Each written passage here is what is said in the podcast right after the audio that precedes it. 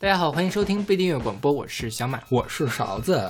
上期节目我们跟着勺子老师逛了一下美丽的爱尔兰，嗯，今年我们接着逛，是。对，然后在开始节目之前，先给大家介绍一下我们的微信公众号，我们的微信公众号叫做不一定 FM，大家可以在上面找到我们每一期的呃节目的歌单，然后还有乐评推送、音乐随机场。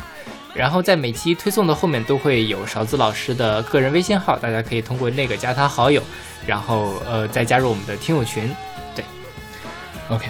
刚才我们啊不是刚才了，上一期是吧？对，上一期我们讲了爱尔兰的自然风光，讲了都柏林的这个城市风光，然后讲了这个爱尔兰的文学，还有爱尔兰的这个宗教。对对，这一期我们先来介绍一大咖。这个大咖可能是爱尔兰非严肃音乐里边地位最高的一个团体了。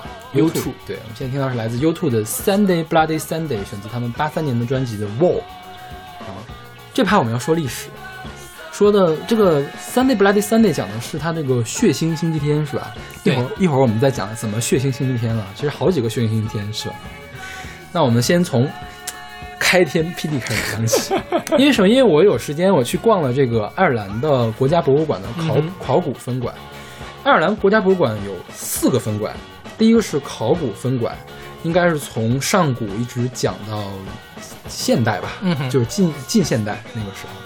然后还有一个装饰艺术与历史分馆，应该讲的是那个呃工艺品和民俗生活。还有一个乡村生活分馆，乡村生活分分分馆不在都柏林，在另外一个郡里边，就肯定就去不成了。那个我不知道讲的是什么。还有一个自然历史博物馆，就有点像我们的自然博物馆，就动植物啊什么的。对对对对，动植物标本。然后我只去了这个考古分馆，而且呢，只有一个小时的时间，就完全没有逛爽感觉。那大吗？这个博物馆？两层楼，其实也不是很大，但是展展厅还挺多的，展展品很多。因为他从早期的，就是凯尔特人登陆之前的那些原住民开始讲起的，然后又讲凯尔特人的东西，讲维京人的东西，讲日耳曼入侵之后的东西，然后讲什么乔治王，乔治王那我都没看着，然后还有一些木乃伊呢，就是当年侵略非埃及他们运过来的木乃伊，在那也有几座，哦，那应该不能握手吧？呃，不能握手，这个是。这梗可能大家没有 get 到。上期是我们说有一个圣米占教堂里面地下那个干尸，对，他们那干尸是本地的干尸啊。因为这个呃考古馆里面也有本地的干尸，也有那个埃及埃及的干尸，对，都有都有。然后早年间是爱尔兰和苏格那个英格叫什么英啊不列颠岛是吧？不不列颠群岛的不列颠岛是吧？对，大不列颠岛还有爱尔兰岛是通过地峡与苏格兰。然后苏格兰通过地峡与欧洲大陆连接的，早期的人是这么走过来的哦，所以早期的时候他们是连在一起的，对，连在一起。然后是过了冰河世纪之后才那什么的。公元前八世纪到一世纪的时候，凯尔特人才进入了爱尔兰，然后有凯尔特的文化，他们信的教叫德鲁伊教。嗯，凯尔特神话估计比就是什么那个现在不知道你知不知道那个 Fate Stay Night 或者就 Fate 系列，嗯，那些。Saber 他们那些东西，我觉得吸收了很多凯尔特文化的东西，英国的这些神话传说。OK，然后他们还有就是凯尔特的一些什么咒语啊那些东西。然后是四三二年，我们上期说那个圣帕特里克来到爱尔兰，把文字带到了爱尔兰，爱尔兰才开始有文字历史。OK，对，文字历史是很近的事情了，其实他们。然后七九五年的时候，维京人入侵。十世纪的时候，维京人被赶跑了。维京人是北欧人，是吧？对对。然后一一五五年的时候，爱尔兰当时是有两个国家，两国战争呢，把其中一个国家把英国给引过来了，引狼入室。后来英国就开始那个入侵入侵爱尔兰。然后宗教改革之后，这个 叫什么英国内战？英国内战就把爱尔兰彻底的给侵略了。对。然后，呃，一八零一年的时候，爱尔兰的自主权被取消，他们的议会被取消了，好像是就彻底的并入英国。嗯哼，对。呃，当时你看，其实这个除了最早的原住民之外，他们已经应该已经没有了。然后，那就是凯尔特人是他们的原住民。对。但英国人入侵是英国是日耳曼人，就德国他们那帮人。所以他们那个语言都是两个语系，是一个是凯尔，就是爱尔兰语是凯尔特语系，英语叫日曼语系，对他们是压根儿连语言都是不通的这种，语族对语语系吧，啊语族语族对对语族语族不同，对语族不同，对。然后所以说，爱尔兰人和英格兰人是有世仇的，然后尤其是在一八零一年之后，爱尔兰被取消了自主统治权之后，这个仇恨就越来越重。是最严重的一场是一八四五年到一八五二年发生了一场爱尔兰大饥荒。这个大饥荒是为什么？因为爱尔兰的主粮是马铃薯，马铃薯是从美洲引过来的。当时印第安人种马铃薯种两种，嗯就是一种得病了，另一种还不会绝产，就它不会饿死。但是欧洲人引进的时候说，我肯定要引进产量高的嘛，就只引进了一种，那就是说这种得病了，那全都死翘翘。当时得的叫什么呀？就感染霉菌，然后导致马铃薯腐烂了，就是绝收了嘛。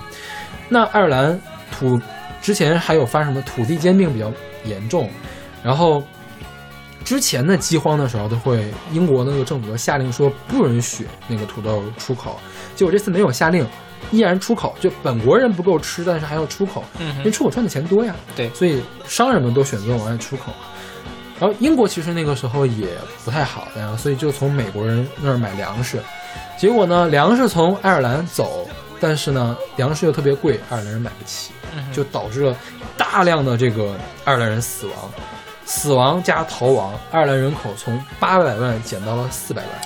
砍了一半儿，对，这严重到什么程度呢？现在爱尔兰人就是好像还没有恢复到八百万，OK，就是除掉北爱尔兰啊，现在爱尔兰整个还有五百万人，就是这么少人，嗯哼，对，就一直没有恢复过来。然后这导致什么？还导致一件事情，就是当年绝大部分的爱尔兰人是说爱尔兰语的，但是现在只有百分之十五的人说爱尔兰语，因为说爱尔兰语的都是穷人，都死光了。OK，对然后我们还发现一个事儿，就是爱尔兰的胖子特别多。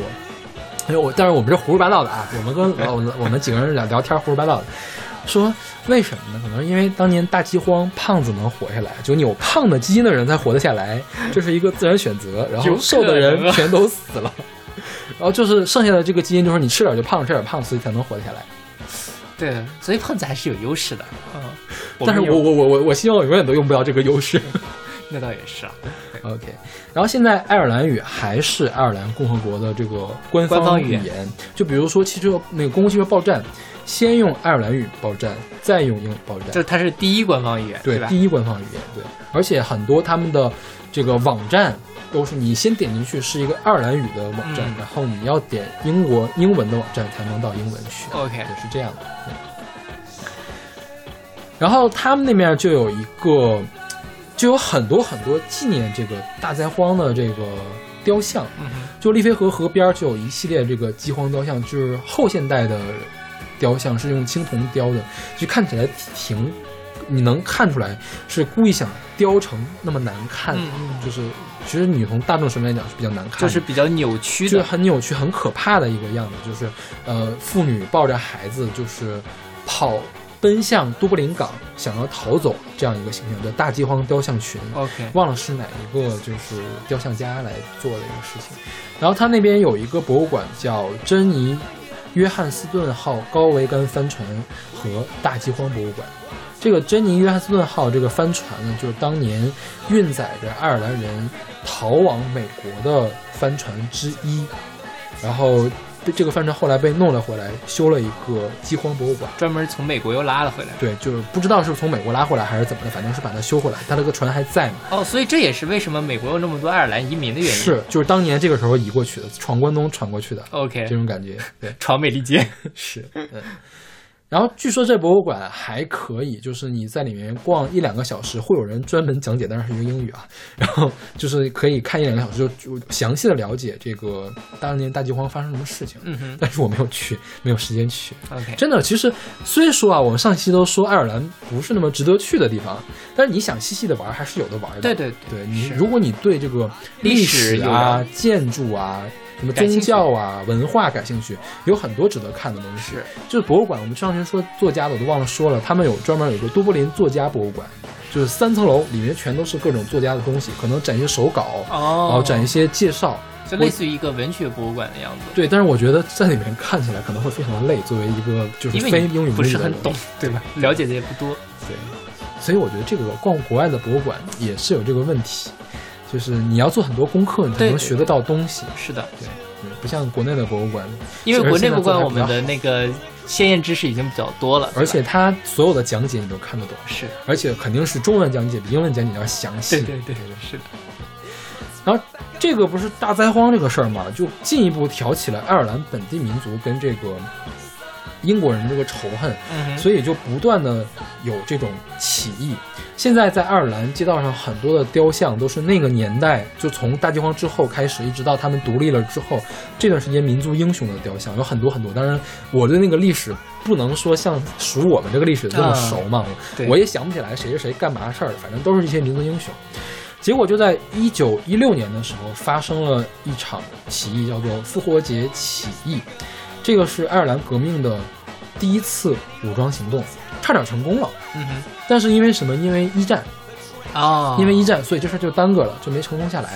然后当时发表了一个复活节宣言，复活宣言是在什么地方发表？是在多柏林邮政总局发表的。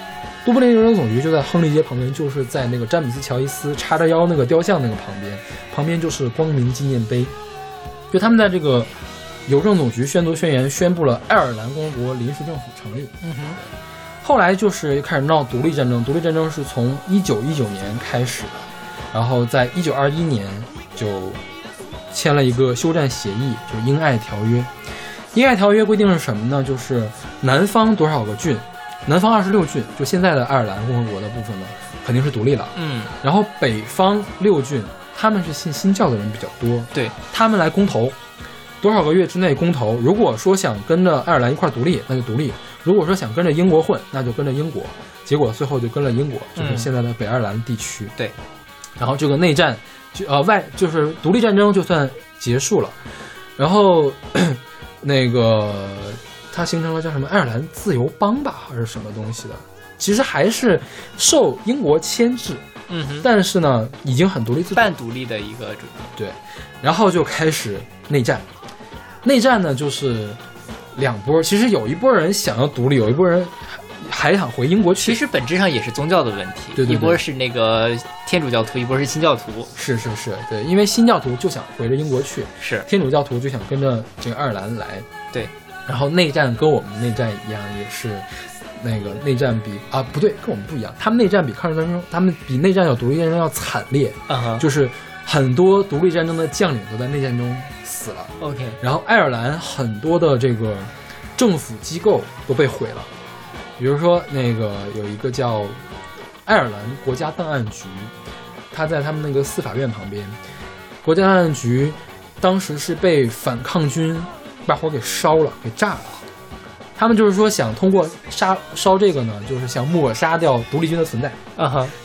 就是我不知道他是怎么想，我觉得这都是一些就是那个草莽英雄，就没什么没什么没什么文化。你知道他们烧的是什么？烧的是爱尔兰上千年来所有宗教的、国家事务的所有的记录全都烧了。对啊，就相当于爱尔兰好多历史都缺失了。是，现在完全不知道当时发生。这差不多就相当于把故宫或者以及故宫旁边的第一历史档案馆又把火全部烧掉了一样。是是是，对对，希望把政府军的记录摧毁。然后就是摧毁了之后，相当于谈判的这个细节都没有了，就没谈判。OK，估计就是这么简单的想的。是，然后它旁边不就是四法院吗？四法院是爱尔兰他们有最高的四座法院，叫什么？最高法院、高等法院、特别刑事法院和中央刑事法院一块办公，是一个很古老的一个建筑。然后也是你现在还能看到上面，那明显是被火烧过的，黑黑的，就当年内战的时候烧的。OK。上一期我们不是说那个丽菲河旁边夜景吗？丽菲河夜景就得说一个大楼，叫做海关大楼。海关大楼现在也是都爱尔兰的海关，它这个晚上会开开景光灯，然后是一个有一个绿色圆顶还是蓝色圆顶的一个这个建筑，然后旁前面我记得是有大柱子吧还是什么的，它开了景观灯之后，倒影会映到丽飞河里面。哦你在河的对岸看，上面是亮的，河里面是亮的，然后特别适合拍照。就是介绍怎么说呢？说你不需要有任何的摄影技术，你只需要把相机放在那儿，怎么拍都好看，就是这样。然后我确实去了那天晚上走的时候，确实也是很多人在那边就是拿着专业设备在那儿照相。爱尔兰标准照了，差不多。，这个是爱尔兰夜景最好看的地方吧，算是。然后爱尔兰那上面不是有那个叫那个玻璃圆顶吗？这个内战也是把这个玻璃圆顶也给烧塌了，后来又给建起来了。OK，对，然后就是内战，内战最后反正就结束了，反正就独立了嘛。现在爱尔兰共和国应该是完全跟英国没有没有关系了对，嗯然后就是北爱尔兰问题，北爱尔兰就是。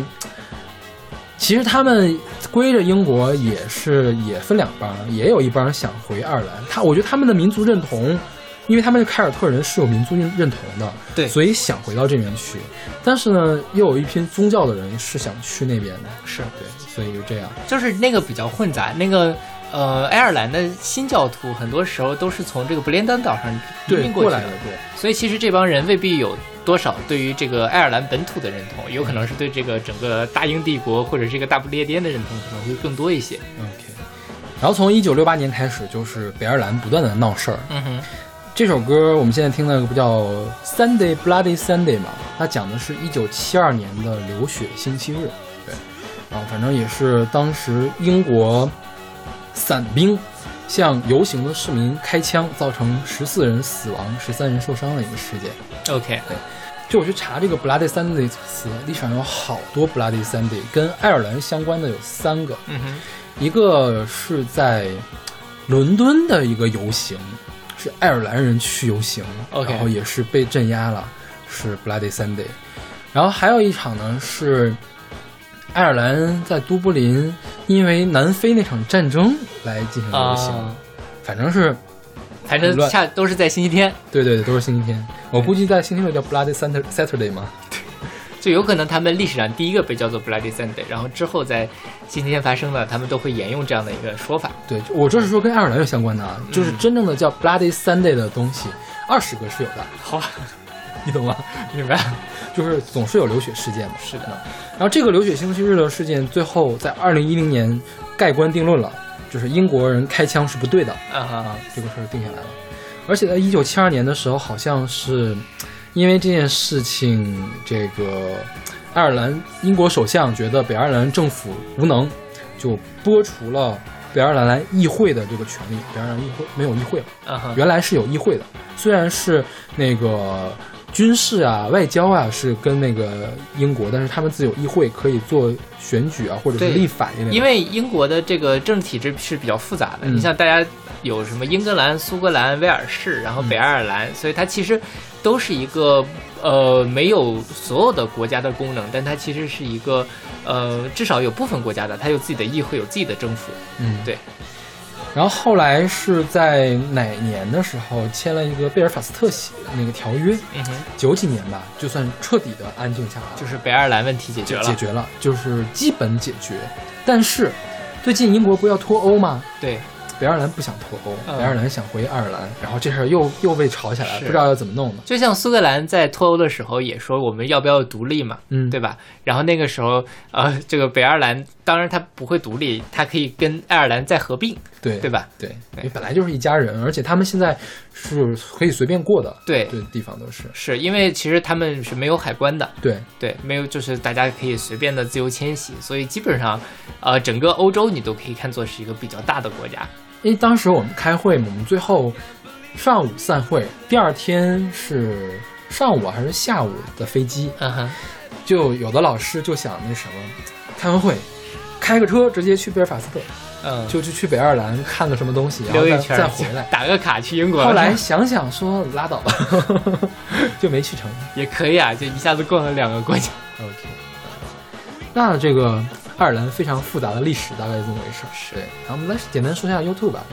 U2 是七六年成立的一个爱尔兰乐团，嗯应该是世界上最负盛名的摇滚乐团之一。对就应该不听摇滚，你没有听过他们的作品，但你们可能肯定知道听过这个个人。对对对，而且他们总是有一种政治形象出现，做慈善，做民权运动对，这样的形象出现。对，而且拿了好多好多格莱美奖，销量非常非常的高。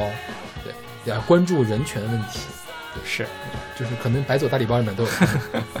对对对，是的，然后主唱叫 Bono，那个他经常会单独的出现，嗯哼，对，就是他是几个人里面最有名的一个人吧。然后他们当时起源就是在都柏林港，都柏林港区是什么？都柏林湾区嘛，都柏林湾。你像那个美国哪个湾区啊？加州的湾区？那个哪哪的湾区？是旧金山的湾区。旧金山吧对，旧金山的湾区是是最有最好的地方是吧？嗯多布林港的湾区是最烂的地方，因为就是贫民窟，啊，所以说乐队们都从那儿起来。OK，对，U2 就是在那边开始起来的。说说，如果你想去朝圣的话，你一定要挑白天的时候去那边，不要晚上去。哎，说起来，爱尔兰治安怎么样？因为我都在白天，我没有感到有什么问题。嗯据说，呃，如果你常在那儿住的话，你要晚上出门一定会被抢过，啊治安没那么好。OK，但是我们夏天去嘛，白天很长，有人就无所谓。对，天亮就无所谓。对对对对。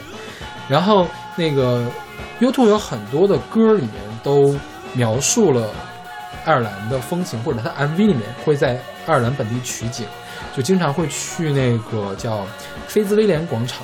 之前我们说有圣斯蒂芬绿地，有梅瑞恩绿地，然后就是这个圣圣兹威廉广场。呃啊，菲兹威廉广场，菲兹威廉有什么菲兹威廉路？我们当年住就住在菲兹威廉路附近。OK，对，旁边也都是那个乔治时期的建筑，嗯，去那儿也可以看一下。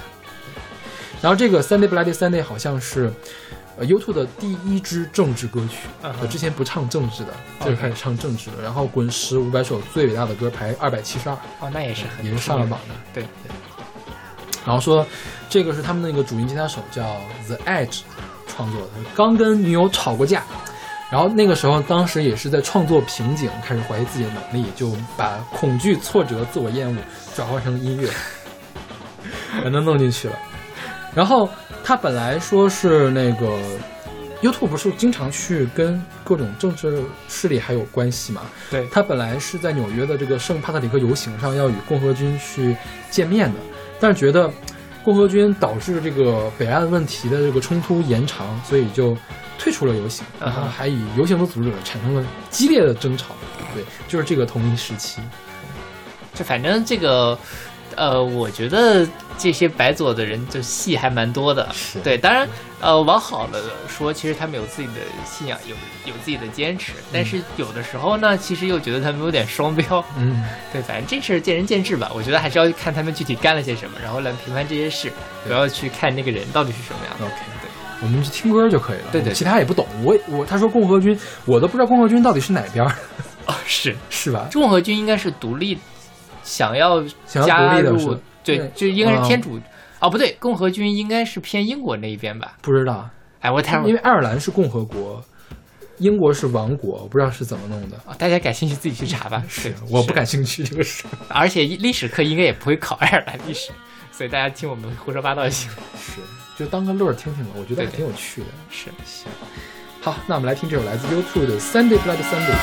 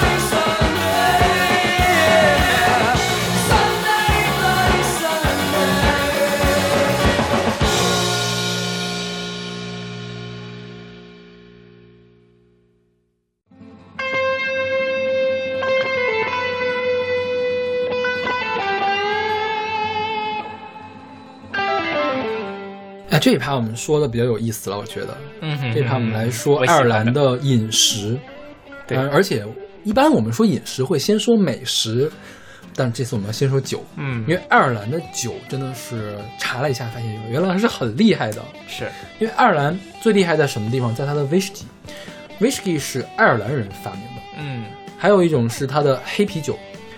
你现在一说黑啤酒，可能想到是德国，对，也就是斯陶特啤酒是德国嘛最有名，但是斯陶特啤酒是爱尔兰人发明的，OK。对，所以很多酒是在爱尔兰起源的。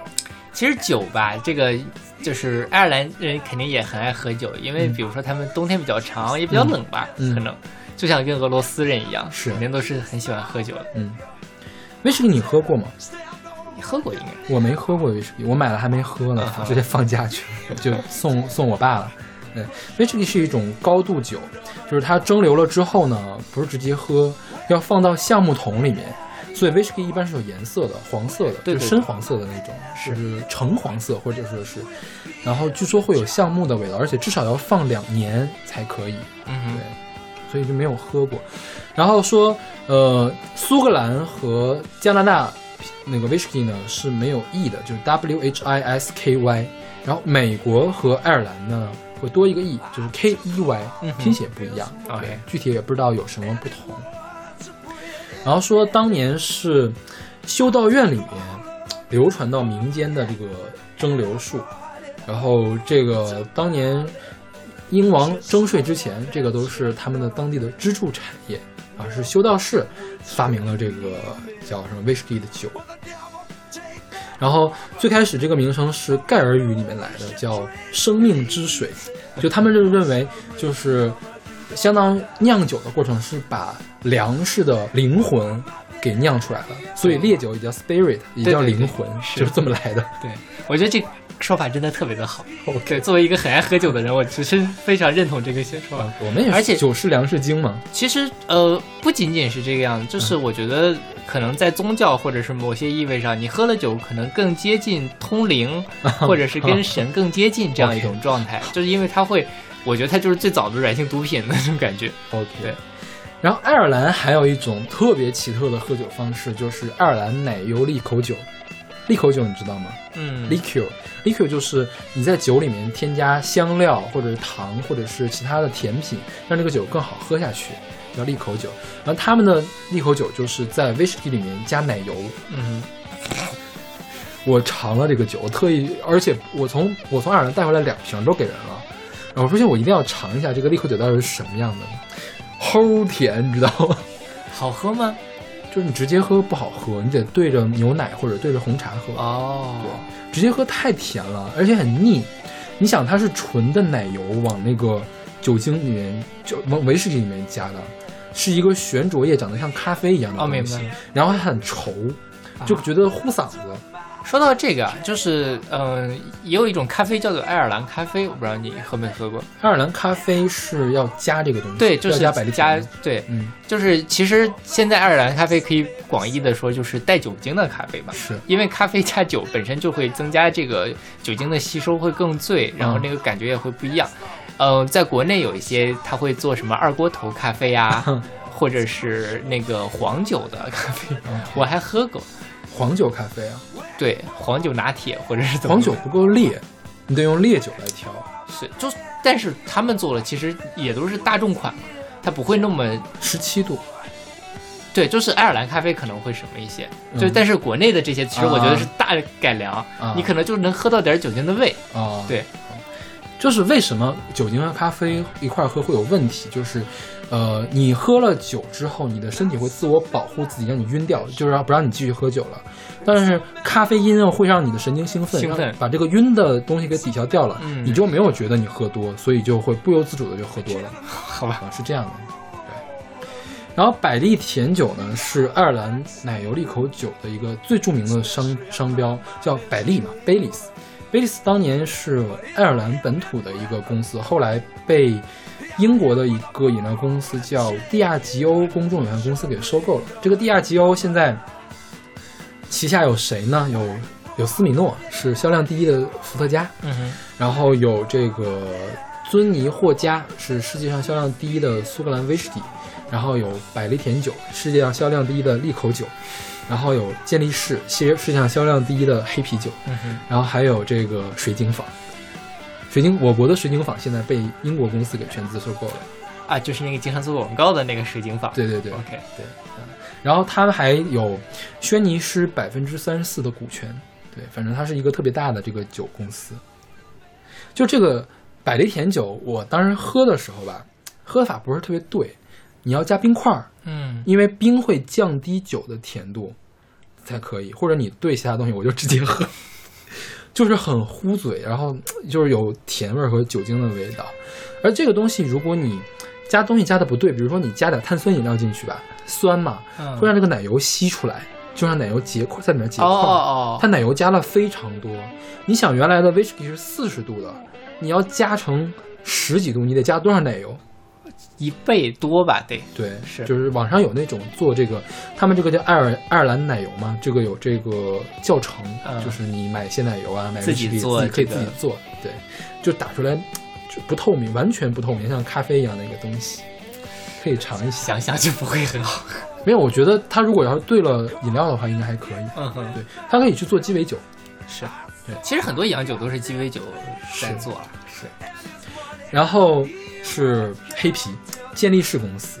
说健力士这个翻译可能大家不太懂，如果翻译成吉尼斯，可能就知道了。吉尼斯世界纪录的那个吉尼斯。对，就是是同一个词，而且他们也是有渊源的。嗯哼，就是我们先说这个健力士公司吧，就是阿瑟健力斯健力士健力士公司嘛，是一七九五年阿瑟健力士这个人建立起来的。后来他的孙子曾经当过都柏林的市长，嗯对，然后还拿过男爵的一个称号。然后他孙子的长子，那个啊，他孙子的他孙子的三弟，好像是，呃，最后就掌管了这个酒。然后他们当时是发，就是这个阿瑟阿瑟，就是最好最早那个创作创造者发明了这个黑啤。然后我想想，黑啤他们的这个啤酒有一个特点，就是说他们冲的是氮气。嗯哼，好像也冲二氧化碳，但是主要冲氮气。据说冲氮气的啤酒跟二氧化碳的啤酒就是不酸，哦，就是二氧化碳啤酒会有酸味儿，它这个没有酸味儿，而且气泡比较足啊，还是怎么的？嗯哼，另外还有一个就是，它这个有一个现象，就是气泡会倾倒的时候，气泡会往下走，OK，这是一个什么湍流的这个现象。呃，其实，在所有的啤酒里面都有这个现象，但是由于黑啤颜色比较深，你容易看到。哦就是在瓶壁上特别明显，也，OK，也是一个比较有趣的事情。就我们买的那个易拉罐的这个健力啤酒吧，它里面会有一个小球，但那个小球就是生泡用的，它泡沫特别的丰富，对，就是要这个感觉。就是有有些啤酒那个泡儿，它那个口感会很不一样。对，对，大家就喜欢喝那个。嗯。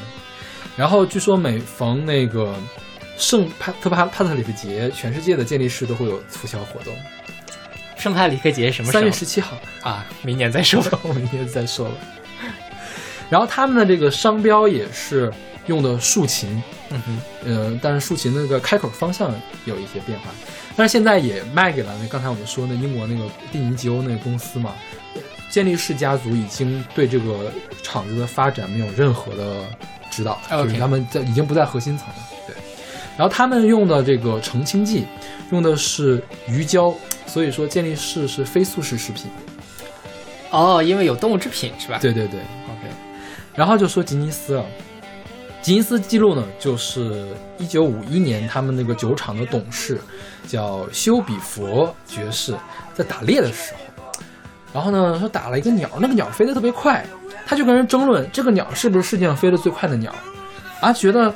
找一下这个世界纪录，好像也挺有趣的，嗯。就找了两个那个博物学家，说你们编一个这个，我给你出资，你来编，哦就编成了世界上第一本吉尼斯纪录，然后就传下来。就是冠呃由吉尼斯冠名的是吗？对，吉尼斯这个就跟那个什么米其林一样嘛，米其林轮胎做的米其林的那个，你不知道吗？我不知道，就米其林餐厅是米其林轮胎做的，我一直以为这只是个重名而已。他们是同一家公司做的。因为我觉得米其林对我的印象是那个肥肥的一圈一圈的那个形是。当时米其林公司为了推销自己的轮就汽车制品，增强自己的影响力，做了这个餐厅评比。你的三观受到了崩对。我这我很震惊，好吧，原来是这个样子。因为我我以前一直以为米其林是个巧合，啊，对，更早的时候我以为正大综艺也是个巧合。其实并没有那么多巧合的，是，因为米其林这个词又不是很常见的一个词。对啊对，吉尼斯也不是很常见的一个词，更何况它是个姓。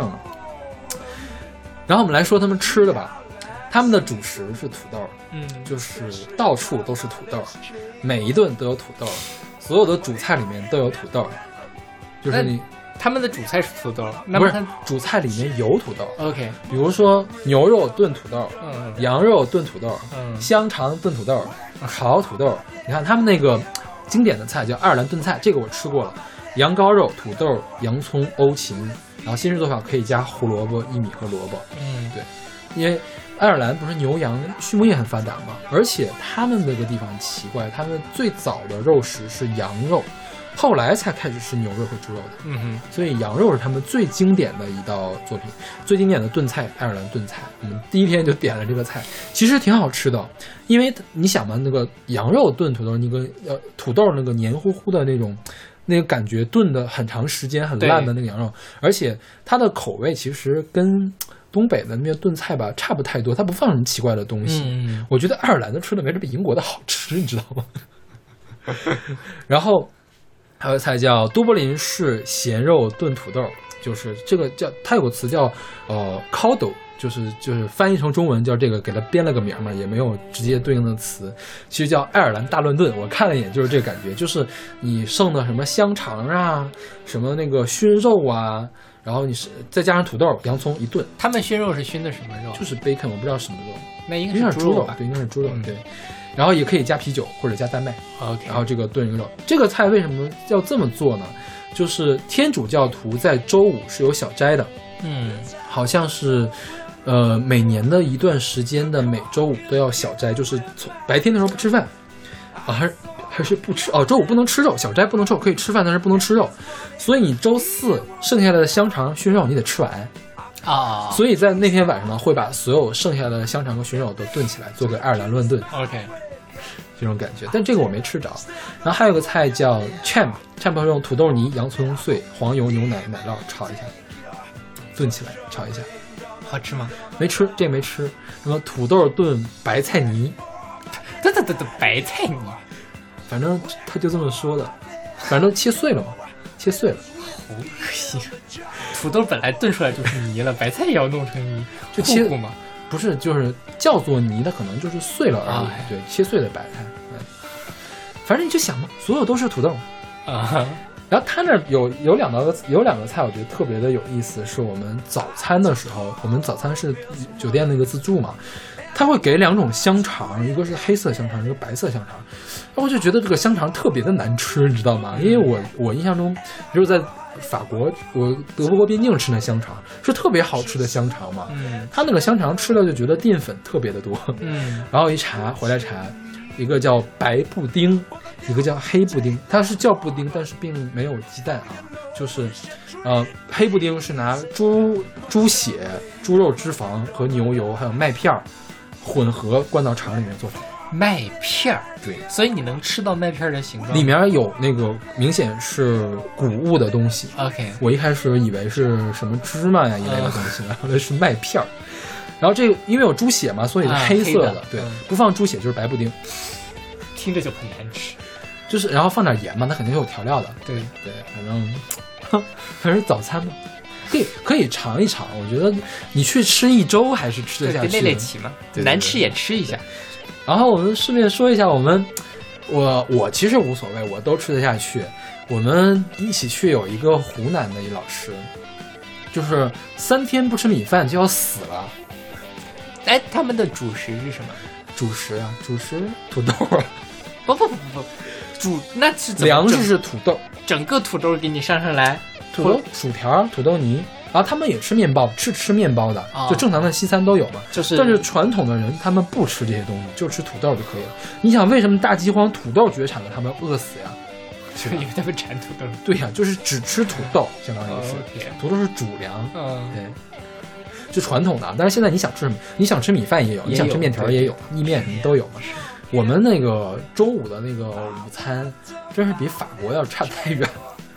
我们那个中午的午餐，我想想啊，第一天是一个特别难、特别硬的一个面包，嗯，三明治夹的那什么什么鱼的肉肉松啊，什么玩意儿的那些东西。然后有有一天还有真有米饭，哎，但那米饭真没法下咽，你知道吗？我不知道它什么米啊，那是好像不是大米，就是你咱们吃那个米多少，它是有筋道的那种质感的嘛，有弹性的。我觉得它那个米就面糊糊的，可能是放了什么薏米啊，或者是大麦做的、燕麦做的东西，哎就就很难吃。OK。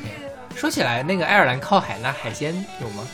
他们的海鲜啊，本来想去试一下的，后来看了一看，好像吃的最多的是咱们所谓的清口。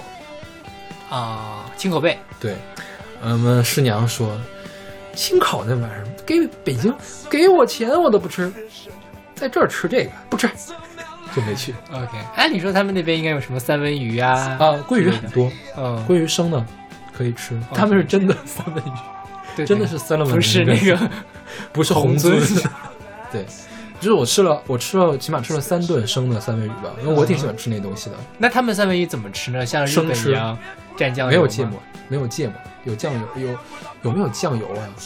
可可熏就是呃腌过的三文鱼，哦，哦腌过的，腌过的生的三文鱼，它本身就有味道，所以就不需要特别的调料，对，挺好吃的，我觉得我挺喜欢那个味道。听起来就很不错。对，嗯然后其实熟的我也很喜欢吃，但我们师娘不喜欢吃熟的，我都喜欢，我都喜欢吃。然后他们那个，因为法国人很爱吃嘛，真是跟法国人一比，他们实在是差太远了。他们那个晚餐也是晚宴，就是我那个晚宴钱是我们自己掏的嘛，就是会议的晚宴，嗯我们钱自己掏钱嘛，一百欧元，吃了四道三道菜一百欧元一个人，一个人。天，他抢钱呢！然后后来我就因为中国也办过这个会嘛，然后我们我们老师也是当年参与这个会会议组办。我说咱们中国这个一顿饭多少钱？一顿饭收他们二十还是三十美元？嗯，其实就是你在大差不多大宴会厅吃的好像。我说给吃什么？老外不用给吃太好，有个虾，嗯有个牛肉，哎，他们可开心了。你要把那个虾仁儿给它炒出来，给它扒出来吃，没见过，好吃。你要给它炒什么特别牛的那个菜，不行，他们吃不了，吃不惯也吃不也吃不懂欣赏不了对，吃不懂，对，所以也好糊弄这帮人，嗯，就就行了。可能爱尔兰人就觉得你们好糊弄。没有吧？我觉得那个爱尔兰，起码他们是西方一大体系的，他起码跟法国是一个体系的呀，对呀是吧？嗯反正就挺烂的，我觉得没有很好吃啊，没有法国那边丰富。OK，对然后我们说了这么半天这个吃什么，我们是不是这这趴说的最长？可能对。我们来介绍这首歌吧。这首歌是来自 Thin Lizzy 的《Whiskey in the Jar》，这是选自他一九七二年的专辑叫《Shades of Blur》。Orphanage 不知道怎么读这个词是啥意思来着，我没查，不知道。不管它了，我们不讲，我们讲的主要不是这个专辑了，讲的这首歌《Whiskey in the Jar》。这个一听就是爱尔兰传统的一个歌，但是你听这个还挺硬摇的，是吧？对其实它这个歌有无数个翻唱版本，一会儿我们会介绍爱尔兰真正的传统的民谣，嗯它是有那种版本的。这歌还有那个 Mathematic 唱的金属版，哦就美国人唱的金属版 OK 就是怎么唱的都有。它讲的是一个很有趣儿的一个事儿，就是这个 whisky 呢，在这里面相当于是一个像我们的姓一样的，就是起姓的那个姓，啊，也不能算姓姓姓吧，复比姓 whatever，复比姓，嗯起姓的姓，然后就是像一个感叹词，它这个很很模糊的一个意象啊。我觉得它这个应该是他在一边喝酒一边回忆这个事儿，就对着酒个就那个罩儿里面木桶里面那个威士忌说啊，威威士忌里木木桶里的威士忌啊，你听我说呀，我给你讲这个故事，这样的一个感觉，哦我觉得是这样一个感觉啊，讲的是一个强盗抢劫政府官员之后。被自己的爱人出卖的故事，啊哈，对，然后这个版本有很多，呃，故事发生的地点也不一样，这个妻子和爱人的名字也不一样，发生的情节呢也不太一样。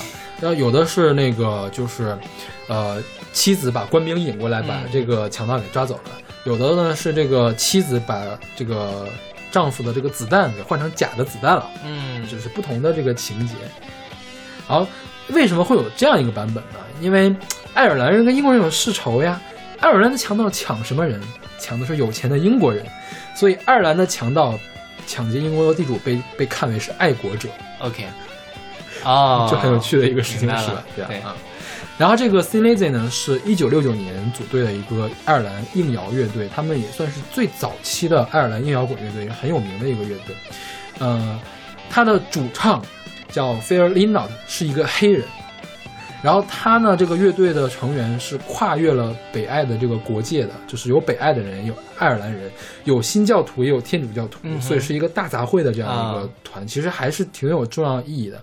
不过八六年的时候，这个主唱黑人就去世了，所以他们后来就不活动了。OK，那他们的这个乐风呢是有布鲁斯、有灵歌、有迷幻摇滚、爱尔兰传统音乐，还有重金属，就是混起来的。像这个有很强的布鲁斯的感觉，是的，就是你假如换一下那个布鲁斯那个吉他，或者是速度再减慢一点，就是有很纯正的布鲁斯的歌，但是它本身呢又是一个爱尔兰传统音乐改编的，所以是一个混搭的一个东西，也算是挺有趣的一个事。是 OK，那我们来听这首来自 The Thin Lizzy 的 Whiskey in the Jar。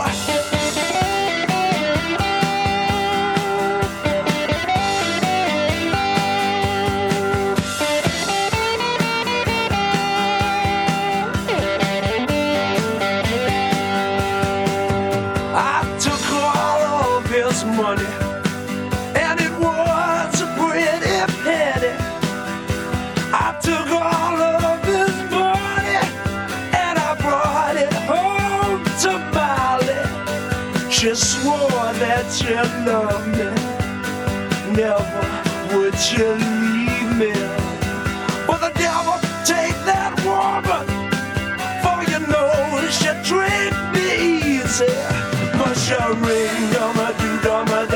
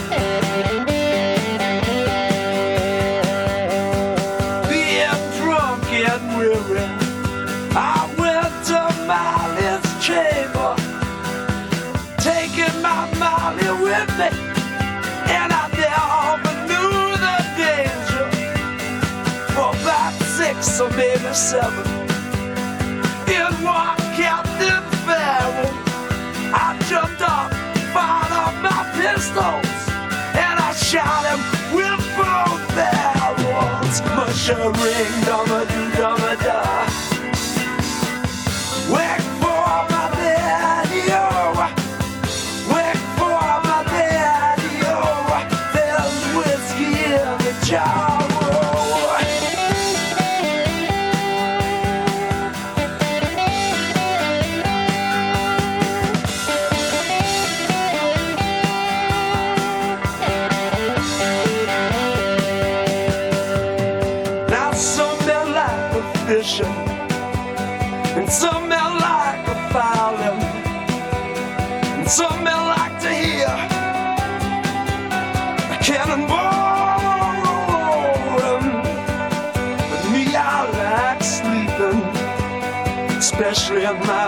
this chamber.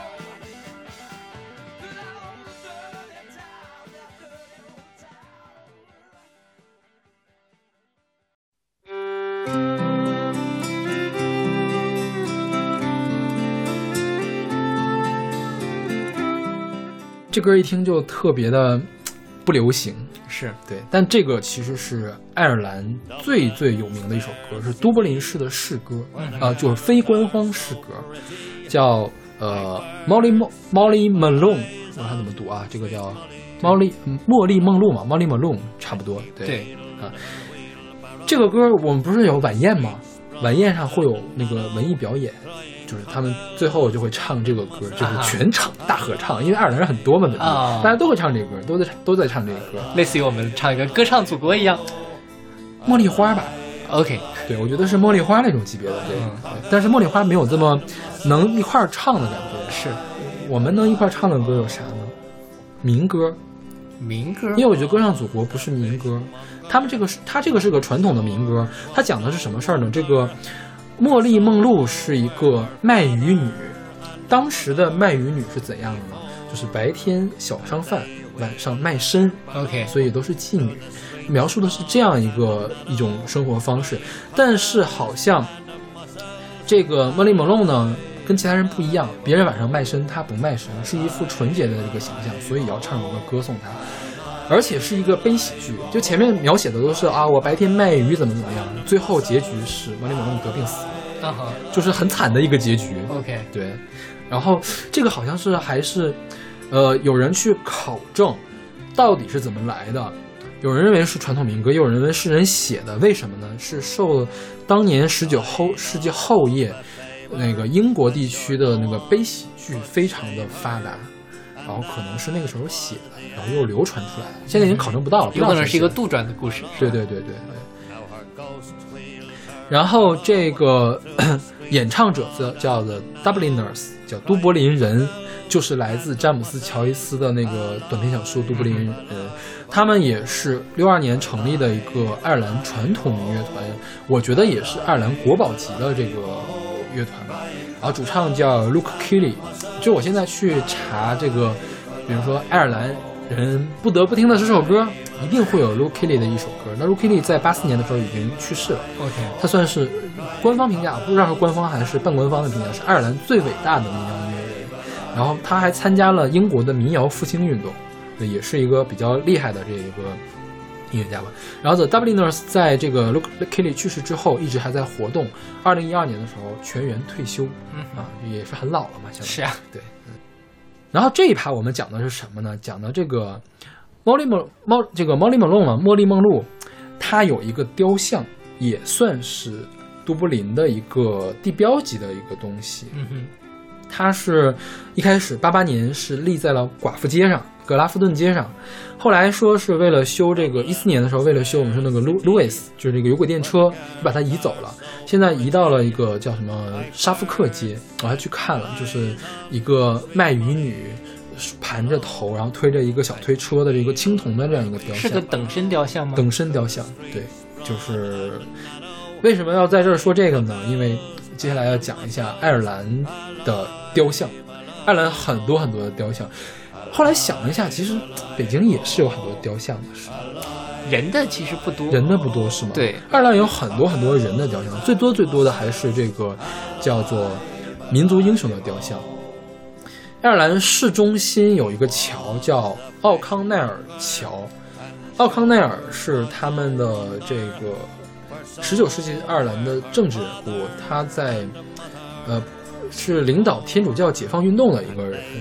我觉得他那个雕像是爱尔兰最大的人物雕像，也最主要，它这个基座很高，下面还有很多天使围着他的那种感觉，是在最高的一个雕像，而且后面就是那个邮局亨利街，前面对的是这个格拉夫顿街，呃，中间是最中心的这个桥叫做这个呃呃奥康奈尔桥，奥康奈尔桥旁边是圣殿酒吧街，是爱尔兰的夜生活的一个地方，就是爱尔兰特别像五道口的一个地方，就人特别特别多的地方。就因为本来那个都柏林人很少嘛，我们去那儿的时候发现就是人头攒动，说好像回到了五道口一样，知道吗？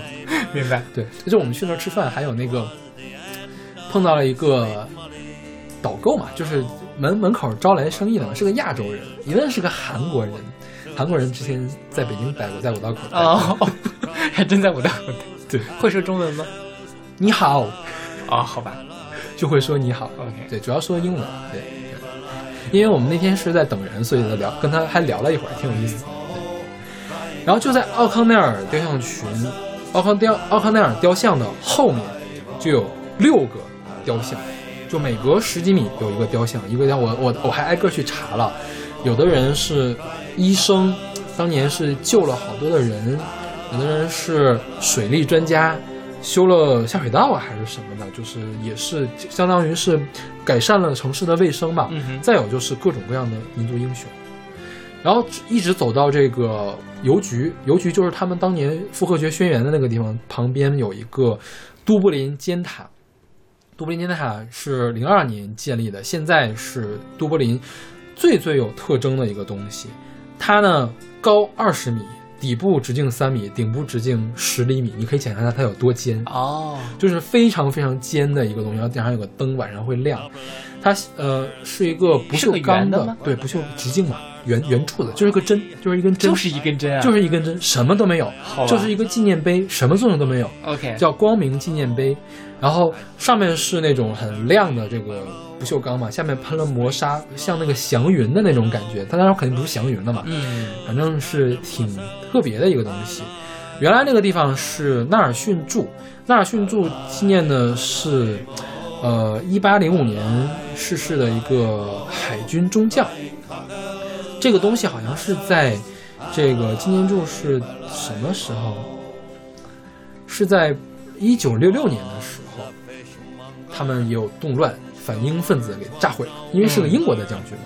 然后八八年的时候，在那儿放了一个艺术家雕的一个青铜像，零一年的时候撤走了，撤走了之后，零二年建了这个尖塔。他们真的是到处都是雕像，就是你走个街上，我觉得就就有这种雕像。然后就是我们之前说过这个饥荒雕像，一个是海关大楼，就是那个维帆船旁边有一个这个饥荒雕像，然后圣斯蒂芬路寓里里面有也有一个青铜雕像是来纪念这个东西的。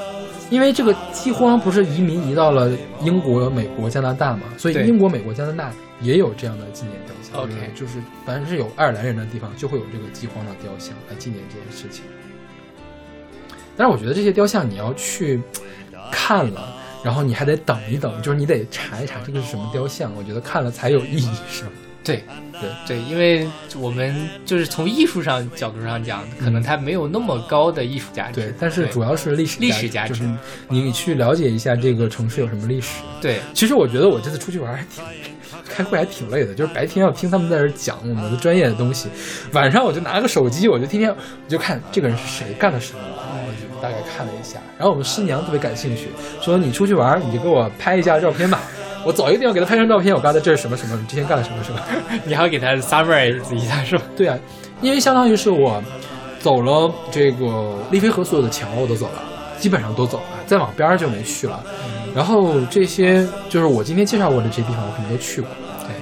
所以出去玩，如果能有个 local 的人来给你做 guide，应该会非常的好，嗯，我觉得一般 local 不行，也未必能了解到这些。是吧对你必须也是本身对这个东西感兴趣的人对知道才可以。对，就像你在北京找到一个人，未必也他能给你讲出多少门门道道来，是吧？就是你，比如你让我去讲北京的话，我可能能讲出来点儿，但是大部分讲不对，嗯，就是没那么多知道的事儿。是就你真的是得带十万分的好奇心去去查去这事儿才可以。对，就是我们的听众遍布海内外，如果大家以后有什么，你出差可以问问有没有 咱们的听众之类是是是，对。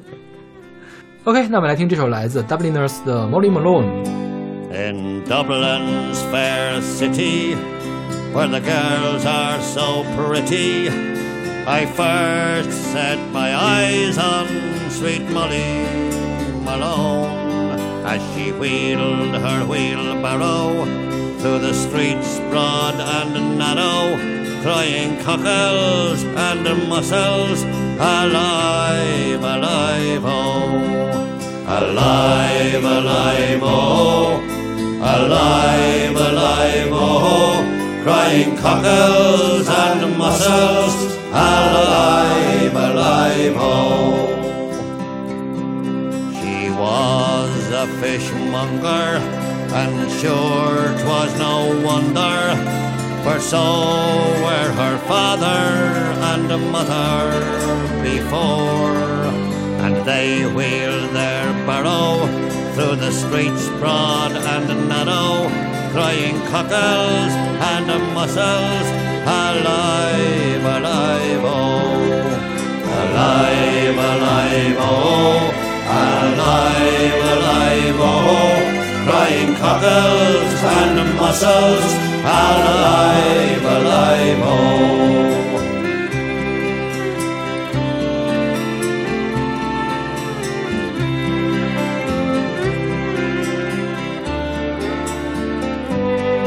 'She died of a fever, and sure no one could save her. And that was the end of sweet Molly Malone. Now her ghost wheels her barrow through the streets broad and narrow, crying cockles and mussels, alive, alive, oh, alive, alive, oh. Alive, alive, oh, crying cockles and mussels, alive, alive, oh, alive, alive, oh, alive, alive, oh, crying cockles and mussels, alive, alive, oh.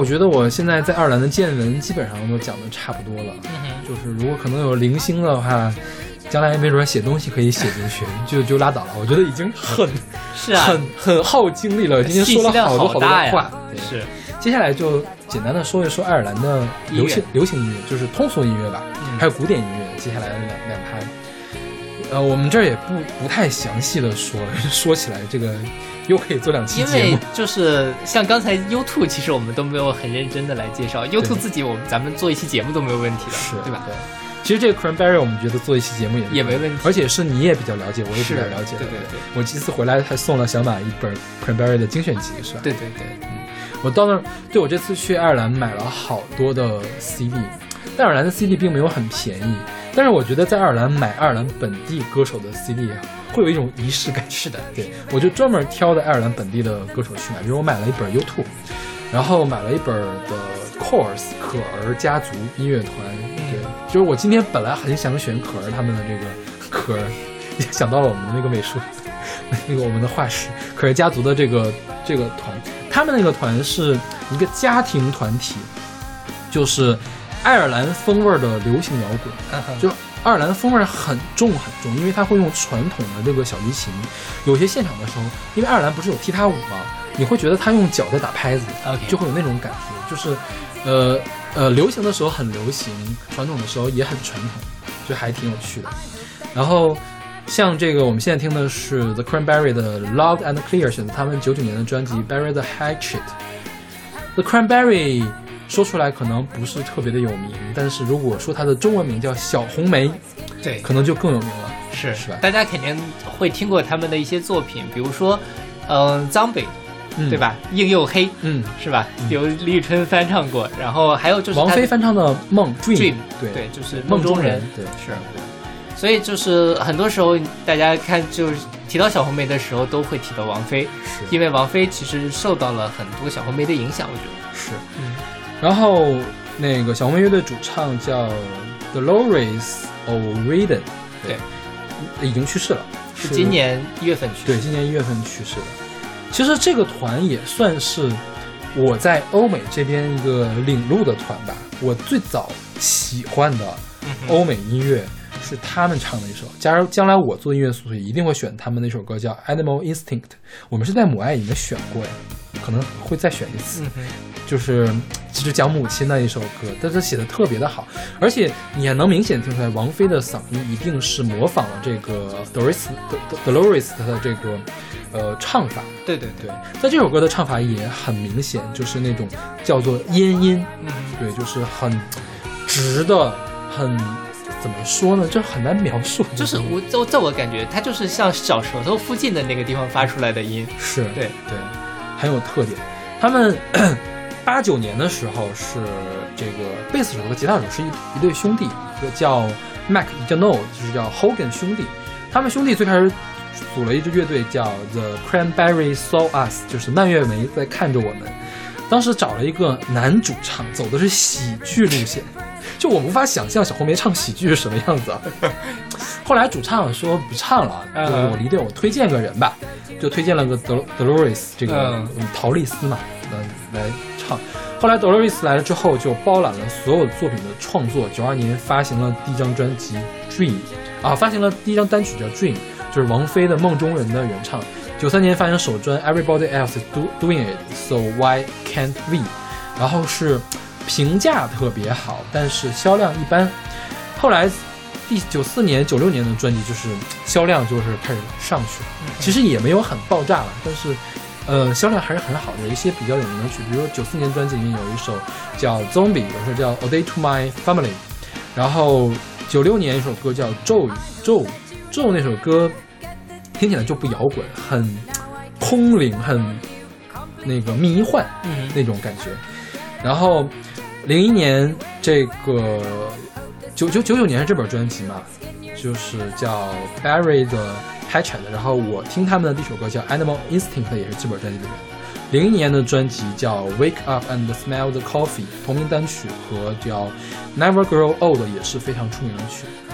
零七年和零九年，Dolores 分别发行了两张呃个人专辑，一二年发行专辑，一七年发行的专辑，就是最近的是一七年的 Something Else。我记得当时还来了有巡演，来中国有巡演，嗯哼，但是应该是一二年来的巡演，一七年没有。啊，一八年的时候，Dolores 就去世了。他去世的原因啊、现在好像没有公布，不知道为什么。OK，我觉得 Cranberry 可以在我将来这个音乐速写的时候，给大家再详细的来讲他们什么。我这里面之所以选这首歌，是因为这首歌也是我非常喜欢的一首歌，就是 Cranberry 可以唱很有力气的歌，就比如这种，然后可以把旋律写的呃好听又不流俗。你看这首歌，我觉得就是旋律写得好，但又没有很俗。是的，对，因为它不是一个就是大三和弦开始或者小三和弦开始的，就是这个和弦会比较怪，怪怪的。对就是你没有说你听几个音，你就能想到后半句怎么唱的那种。是对。这里我们简单的来介绍一下爱尔兰还有什么比较出名的人。呃，我们之前介绍过那个 Sinead O'Connor，就是剃光头的那个、啊对光头姐姐，她是爱尔兰人。然后还有那个 Van Morrison 是 Zoom 乐队的主唱，他是他被称为贝尔法斯特牛仔，就贝尔北爱尔兰出生的嘛。嗯然后他是第一个未出席摇滚名名人堂的入选者。，OK，对，他是早年的一个摇滚的人。然后还有一个叫 Christy Barger，是一个唱艺术摇滚的，我听过他一两首歌，比较早期了，因为他是他是呃，一九七四年出道的一个人，很早了。然后再一个叫 My Bloody Valentines，他们唱自赏，就是九八十年代到九十年代自赏很牛的一个人，呃，一个团。零七年的时候又开始活动了，嗯他们好像是有一个吉他手是女童。当年我们做女童那期节目，我差点选了这个团的歌。哦，对然后还有就是 The Script，Script 是零七年出的一个流行摇滚团，在美国很火。而现在的那个英国好声音，应该是他在他的主唱在做评委。嗯哼，他的特点是声音很高，就是很像女呃不是很像女生了，但是比一般男生要高，就没有苏打绿那么高啊，啊就比苏打绿再差一点点那种感觉。对，可以有很漂亮的假音。然后流行的话，其实刚才说的摇滚啊，流行的就更有名。西城男孩 是爱尔兰人，这样这个你之前不知道是吗？我不知道对，然后还有男孩地带，男孩地带有一首歌叫《No Matter What》，我觉得你一听的话，哦，我知道，就是在早年间的国内的男子选秀里面，大家为数不多会唱的英文歌。对，就因为这首歌的英文非常的简单。对 Boyzone 就是爱尔兰人，OK，然后还有 Hosier，Hosier 有首歌叫《Take Me to the Church》，听过没？是一首支持同性恋的歌，在大概是在零八年、零九啊一零年的时候吧，Billboard 一直万年老二。OK，对，其实还有啊，还有米叔是爱尔兰人，Damien Rice 对吧？d a m i r i s 是爱尔兰人哦，对不知道他是爱尔兰人。对。这样你看，发现好像，爱尔兰确实牛逼的人很多。对啊，人才辈出啊，尤其是只有五百万人的一个地方，是就是只有北京五分之一、四分之一、五分之一的人口这么多。OK，嗯。那好吧，那我们来听这首来自 Cranberry 的《Love and Fear》。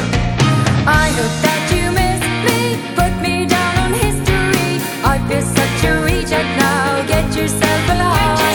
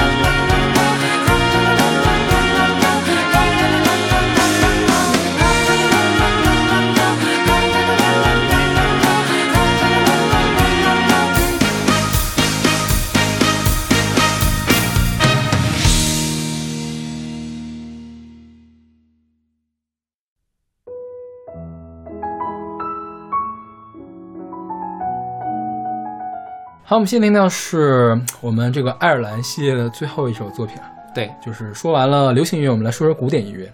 爱尔兰的古典音乐，我觉得没有流行音乐那么灿烂。嗯哼，就是拿得出手的作曲家，我觉得就一个，嗯就是我们现在听到的。我们现在听到是本杰明·弗里兹演奏，约翰·菲尔德作曲，意大利第十八号夜曲正午，也叫十二时回旋曲，就是 twelve o'clock，对，十二点回旋、哦回旋曲，对。但是他想的是 midday 正午，对，嗯、这个约翰·菲尔德是一个在爱尔兰出生的人，他对音乐界的贡献是他发明了夜曲这个题材。就在他之前有夜曲这个名字，但是夜曲不是干这个用的。嗯哼，他之后就是这种比较优美的慢，就是中版或者是慢版的比较温柔的这种钢琴曲，就被称为 nocturnes 夜曲。肖邦早期的几首夜曲都是模仿约翰菲尔德来做的，当然。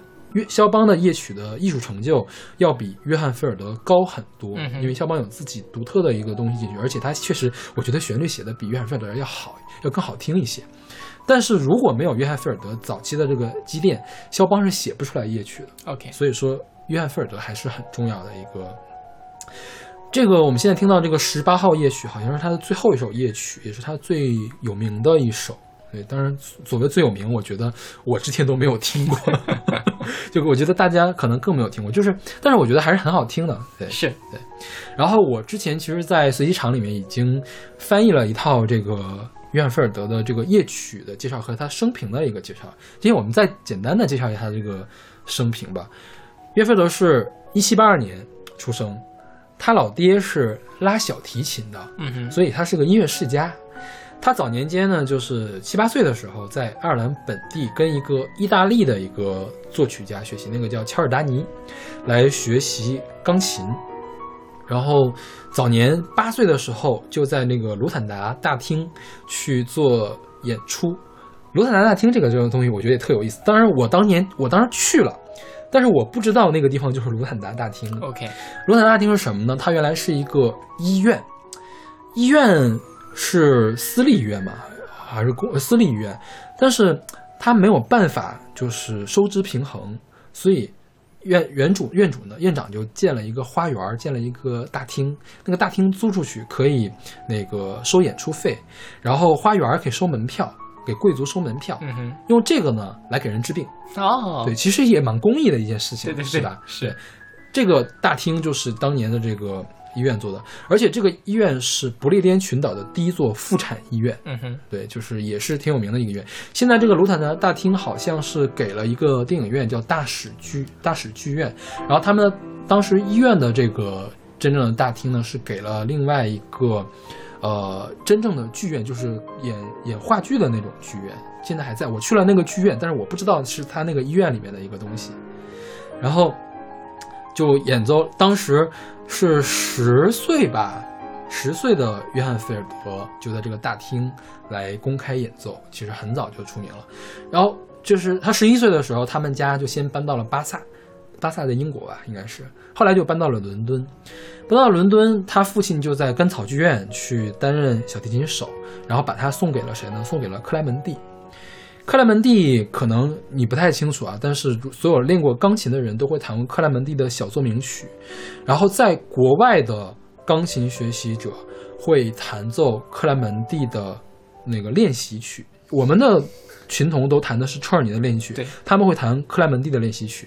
之前我们不是讲过德彪西的那个博士练习曲吗？是因为他女儿觉得练习曲太没趣了，是觉得克莱门蒂的练习曲太没趣了，所以德彪西才写了博士练习曲，给他女儿写了这个东西。OK，所以克莱门蒂是一个钢琴教育家，约翰菲尔德就拜在了他的门下。嗯哼，然后就学钢琴嘛。当时克莱门蒂除了是作曲家、教育家，克莱门蒂还干了一件特别重要的事情：现代钢琴的那个呃结构、呃工艺，很多是克莱门蒂来确定的。OK，他可以说是改进了现代钢琴，而且基本上现在所有的钢琴都是从他那儿来的。哦，对，而且所以他当时就变成了一个钢琴商人，他的身兼数职。啊，他可以卖钢琴，对他可以卖钢琴。克莱门蒂其实当年除了做教育家之外，他作曲呀也跟也蛮出名的。他曾经在奥地利维也纳嘛，跟那个莫扎特斗法，就是两个人作曲嗯作曲比赛不分胜负。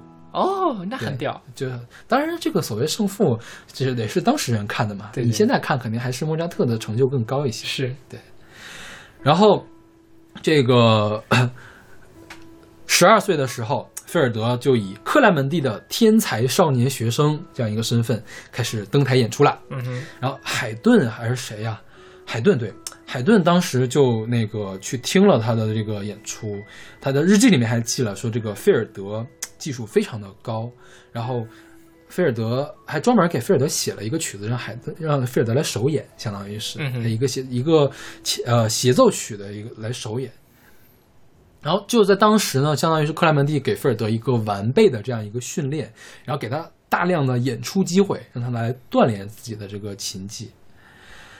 然后后来这个一八零一年的时候，菲尔德就是学徒期结束了，该毕业了。毕业之后，克莱门蒂说我要去巴黎，我要开始卖钢琴去了。菲尔德说那个那就带我一块儿去吧，我也想出去玩一玩。这个然后就去了巴黎，去了维也纳。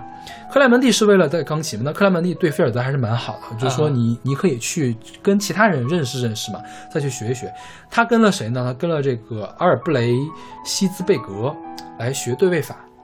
这个阿尔布雷希兹贝格是谁呢？是贝多芬的老师。哦，对，对位法是什么呢？对位法是巴赫那个年代就是创作音乐的，就是说我给出一个主题，然后我另外一一条主题我要回答这个主题，呃，我用几个音符来回答，我用什么音符来回答，是有一套严整的这个规矩的。嗯，然后他就来学习这套规矩，对位法。然后克莱门蒂，克莱门蒂就是想把菲尔德就留在维也纳，就不带着去，因为带一个人需要花路费的。他想去俄罗斯，因为俄罗斯其实也是古典音乐特别厉害的地方。对，是，啊，这个菲尔德就是再三恳求克莱门蒂，就把他给带过去了。带过去之后呢，这个克莱门蒂和这个菲尔德就开始闹了点矛盾，因为什么？因为到俄罗斯呢，那个克莱门蒂卖钢琴嘛，需要有人弹嘛，啊需要展示嘛。呃，菲尔德的工作就是在门店里面弹钢琴，菲尔德就非常的不爽，因为这个是老师嘛，给的钱又不多，对，然后也没有也没有更好的地方可以去，然后就跟这个克莱门蒂就吵起来了。吵起来之后，那年冬天，菲尔德就身无分文，饥寒交迫，衣不蔽体，就很惨。后来克莱门蒂就走了，走了之后，菲尔德也没有跟他走，菲尔德就开始自己养活自己去演出，就有很多的那个什么贵族啊、将军啊来支持他，呃，那个在俄罗斯，在俄罗斯，对，当时他那个在俄罗斯受到一个叫马可洛夫斯基将军的一个热情款待，然后资助他写了他的第一钢琴协奏曲，然后他又去了米陶，米陶是在拉脱维亚，拉脱维亚是当年路易十八流亡的那个地方，嗯，他去了米陶又那个待了一段时间，然后去了里加，里加是拉脱维亚的首都，然后去了莫斯科，然后回到了圣彼得堡。他这段时间一直在圣彼得堡和这个莫斯科之间辗转。然后，一八零一零年，他跟他自己的一个学生结婚，嗯，因为他他也是音乐老师，对，他其实教了很多人。他后来为什么他的夜曲影响那么大，是因为他的学生也遍布天下。嗯哼，谁是他的学生呢？拉赫美诺夫的爷爷是他的学生，就是能传下来的，因为他在俄罗斯嘛，是不是？但是拉赫玛尼诺夫他爷爷是个贵族，不能当音乐家，哦所以拉赫玛尼诺夫教了自己的儿子，自己儿子又教了拉拉赫玛尼诺夫，然后拉赫玛尼诺夫成了一个特别大的一个作曲家。OK，对然后一八一零年他结婚了嘛，当时他有一个竞争对手叫施奈施奈贝尔特，也是一个作曲家、钢琴家。那、那个 施奈贝尔特去了莫斯科，他就又回到圣彼得堡，就这样来，他们不在一个城市里面。OK 因为一个城市里面学钢琴的人就那么几个，一山不容二虎。对对对，咱们他们就商量好了，就那什么。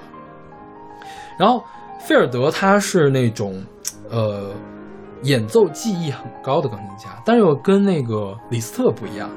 李斯特是炫技狂魔、钢琴体操选手，但是菲尔德还是偏古典的那种，就是重在情，但是他技巧很高，但他不炫技，嗯就是那样的一种钢琴家。呃，其实他当时演出会挣很多钱，他教书会挣更多的钱，他其实是挣很多很多钱的。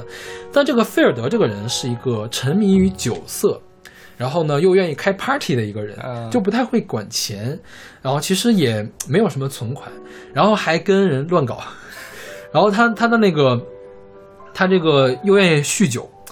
后来他老婆就带着他儿子叫阿德里安，就搬到了俄罗斯另外一个城市叫斯莫尔斯摩棱斯克，去另外一个城市生活了。他就跟另外一个法国女人尤婉然还生了个儿子，叫做利昂。这个利昂后来变成了俄罗斯一个著名的歌唱家，啊哈，对然后就这个就就这样纸醉金迷的这个花天酒地的就生活下去嘛。一八三一年，菲尔德身体不好了，嗯，要回英国看病，然后回英国是利昂，就是他的那个私生子带他回去的。回去之后，他稍稍知道恢复了之后，在伦敦开了演唱会，呃，开了音乐会，在曼彻斯特开了音乐会，赚了点又赚了点小钱，然后参加了这个克莱门蒂，就他老师的葬礼，然后见了他母亲最后一面，因为他最后后来就没有见过他母亲了。嗯，然后又去了那个法国、意大利去开音乐会，结果就操劳过度了，操劳过度又旧病复发，一病不起，就差点就死那儿。OK，然后是那个是谁呀、是俄罗斯有个贵族叫拉赫莫诺娃公主，就把他给带上了，带他慢慢回去。呃，中间还经过了维也纳，在维也纳又开了几场演唱会，在那儿还跟卡尔彻尔尼，就是另外一个写作曲写写那个练习曲，那个人还有就关系非常好嘛。后来就又回到了那个莫斯科。莫斯科这个时候，利昂已经在圣彼得堡有自己的歌唱家的事业了。嗯他回到莫斯科是跟他自己的亲生儿子，就是嫡子嗯阿德里安，又度过了八年时光，然后就去世了。，OK，反正也是非常传奇、非常很精彩啊浪荡的一生。对呀、吧就是哎，我特别喜欢看这帮那个音乐家的这个生平，因为我觉得每个人都是个大渣男，然后对然后又到处辗转，是，就因为在欧洲，他们当时呃很多人都会各个国家来辗转。你像他就从爱尔兰跑到了莫斯科，是是是又从莫斯科跑回了英国，又从英国跑回了莫斯科，这样的。是对，尤其在那个交通不便的地方，他每到一个地方肯定会认识很多人，发生很多各种各样的风流事，或者是怎么样的。对，这个我们现在听的这个第十八乐曲，也就是他的最后一首夜曲，就是他在最后一次回英国的时候又改的写的。对，然后是他的一个学生在米兰首演，意大利的米兰首演。对，这个最开始是一个西游曲、西戏曲。就是女字旁那个西，嬉戏的那个戏，嬉戏曲是比较活泼的一个曲的一个管弦曲的一个乐章，然后它改成了这个呃钢琴的曲子，一开始叫十二点钟回旋曲。什么叫回旋曲呢？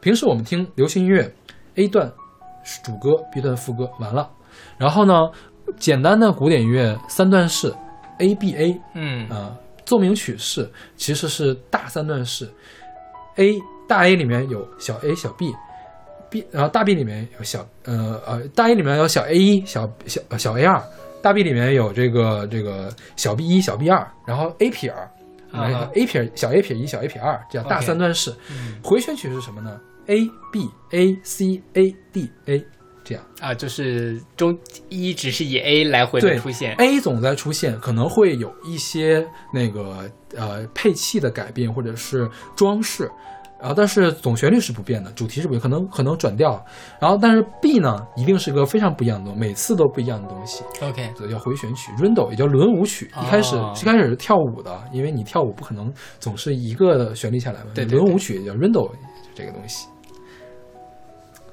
我觉得大家有兴趣可以去听一下这个菲尔德其他的夜曲。现在那个 Nexus 公司是出了菲尔德乐曲的全集，就是这个本杰明·弗里兹演奏了所有的乐夜曲和他的那个第一部作品，就是他的第一部奏鸣奏鸣曲，嗯哼，是成集出版的。虽然说啊，就是没有肖邦的那么精彩，但是很适合你睡觉的时候听。对，反正是因为它没有那么精彩，它不会去吸引你的注意力。对对对对，是。大家可以去试一下。然后爱尔兰其他的古典作曲家，我觉得压根儿就没有听说过，OK，没有什么特别值得说的东西。嗯哎呀，爱尔兰就介绍到这儿吧。是我觉得我这辈子可能也不会再去爱尔兰了。大家如果有机会去爱尔兰，可以其实可以跟我联系一下，我可以给你推荐一些可以去的地方。对对对，其实我因为我最后一天是有半天一下午的时间的嘛。我是规划了好几条路线，结果他们没有听我的路线，他们非要去看海。我那个海有什么好看的呀？